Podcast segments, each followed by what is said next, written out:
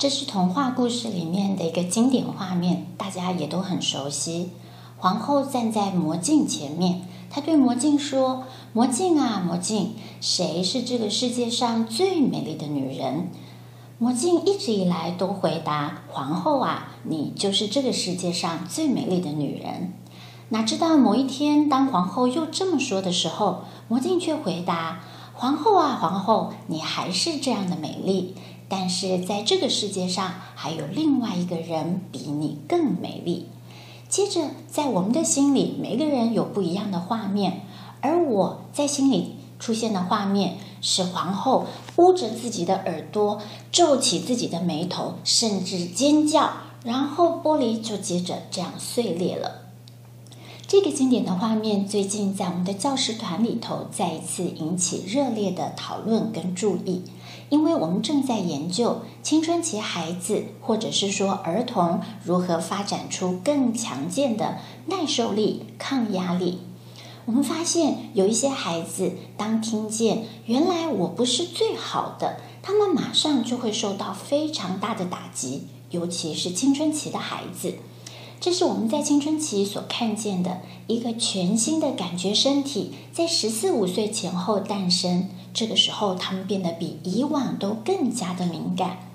如果我们善用人之学来帮助我们更理解这个阶段的孩子，我们就能想象，就好像小婴儿在刚出生的时候，我们会想要让他和妈妈在一个安静、温暖的房间里好好的休息，适应这个刚来到地球的生活。我们也会记得，在小婴儿的周围，我们轻声说话、走路动作，我们都特别放得轻、放得慢。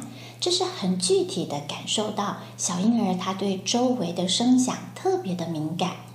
再来看看青春期的孩子，这个时候他们已经长得很高大了，甚至有一些孩子比父母都还要高大。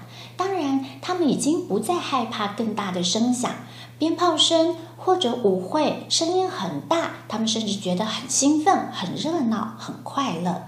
但是他们却开始对其他人的表情、动作变得特别敏感。我们可以说，他们开始拥有了更好的察言观色的能力。而这个察言观色的能力，如果妥当的运用它，我们会说，它在星辰身上是一个很敏锐的感官，是一件好事。但是就在发展过程当中，好像在照顾小婴儿一样。青春期的孩子，他们也拥有一个感觉身上面的小婴儿。如果我们愿意，我们也应该要去呵护这样的感官。举个例子来说，曾经有一个妈妈跟我说，她的青春期的儿子某天早上在洗手台前面正在做早晨的梳洗，刚好他们在镜子前后彼此交身而过。妈妈只是很自然地看着镜子里的孩子，对他微笑。接着，他的儿子严肃起自己的表情，然后对着妈妈说：“如果你不喜欢看我挖鼻屎，你可以告诉我，但是你不需要用那样子的表情嘲笑我。”妈妈觉得很无奈，也很冤枉。其实，他只是一般的早晨跟自己的孩子微笑打个招呼，他什么话都没说，可是他儿子却解释成这个样子。回到刚刚我们说的。白雪公主里面魔镜的这个故事，皇后可以带给我们一些启示，而这个男孩刚好他所说的这个对话，也就发生在洗手台的镜子前面。我们需要看见青春期的孩子就是这么样的敏感。我们愿意去呵护他，我们就可以避免不必要的争执、不必要的不愉快。有一位妈妈说，当自己的孩子在刚完成了一个期中发表会之后，妈妈也去参与了他的发表，但是在回家的路程，自己的孩子很沮丧地说：“我觉得我今天发表的状况糟透了。”妈妈就接着说：“对，我也觉得很糟，而且那时候你这样这样，你如何如何。”后来，这女孩就在车上大哭起来。妈妈也觉得很难过，但是她也觉得我真的不知道我要如何跟这种青春期的孩子对话。妈妈说，以前我总是对他说鼓励的话，但是我怎么说他也不满意。今天我就是顺着他的话说，没想到他情绪更大了。确实，我们需要预备我们内在一种很柔软、很包容的心，才能够陪伴青春期孩子这么敏感的自我认同。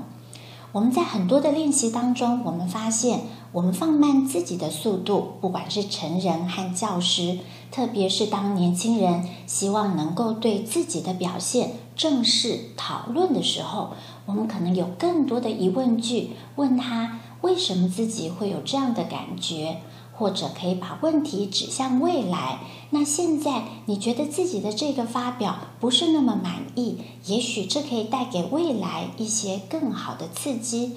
或者我们也可以问孩子。虽然有这么多是你具体觉得不满意的地方，但是我们并不是每一个表现都这么样的不好。你要不要说一说，有某一两样你也觉得相对是表现得很不错的地方？我们可以更平衡地看见自己。是在孩子青春期过程当中，我们需要共同呵护，使他们的自我认同变得更茁壮，变得更稳定。这个时期的孩子也仍然非常需要赞美。只是赞美有一些重点是我们更需要努力的，比方说，孩子很需要我们的赞美是依据事实，很需要我们的赞美是过程而不是结果。